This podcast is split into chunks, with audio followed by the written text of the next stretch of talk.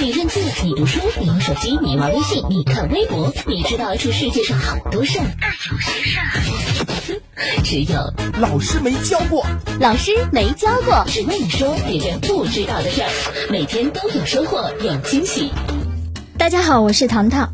上期节目呢，我们说过，人类器官能够被按需克隆吗？如果不行的话，将来怎么办呢？还有一种方法，就是用机械器官代替生物器官。可是这种方法会变得轻而易举吗？现在有很多的机械辅助工具能够代替失去功效的人体器官，例如科学家发明的机械心脏就十分成功啊，嗯哼，能够长时间代替人类心脏工作。这些心脏是小型的血液棒，能够减轻患病心脏的负担，甚至代替患病心脏。还比如说假胳膊假腿，小伙伴你知道吗？其实制造机械器官要比克隆生物器官更难。比如说，在肝脏当中发生着上千种化学反应，没有人知道机械肝脏如何能够实现所有的反应。有人说，不久的将来，科学家也许能够制造出可以让盲人重新拥有视力的摄像头。他们已经对人造摄像头进行了无数次的实验，试图让盲人重新看到光和色彩。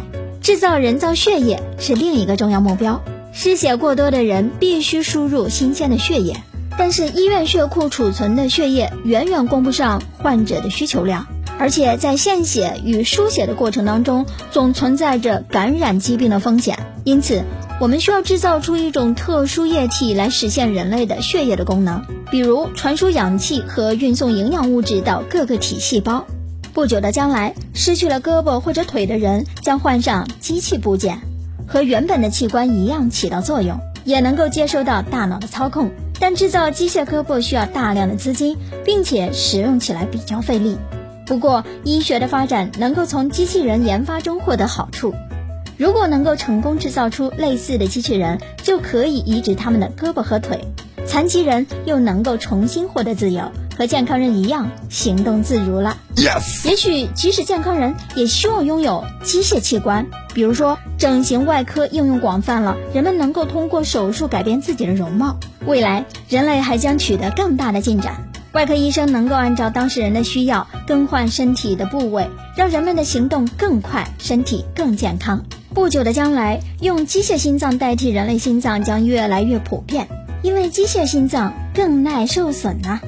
或者用摄像头代替眼睛，因为摄像头在漆黑的夜晚也能够看清东西啊。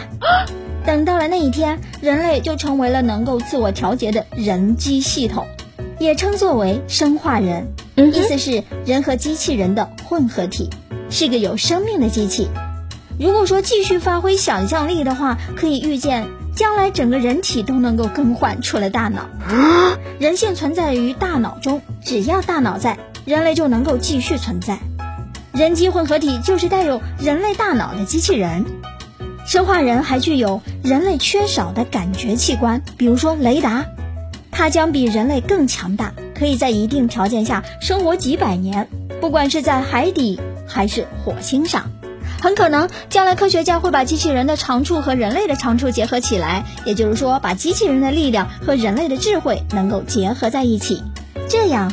人类就有机会避免智能机器人在地球上占据主导地位，但是人类智能能够长期处于优势吗？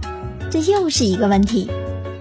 这里是老师没教过，我是糖糖，感谢收听，下个时段我们再见。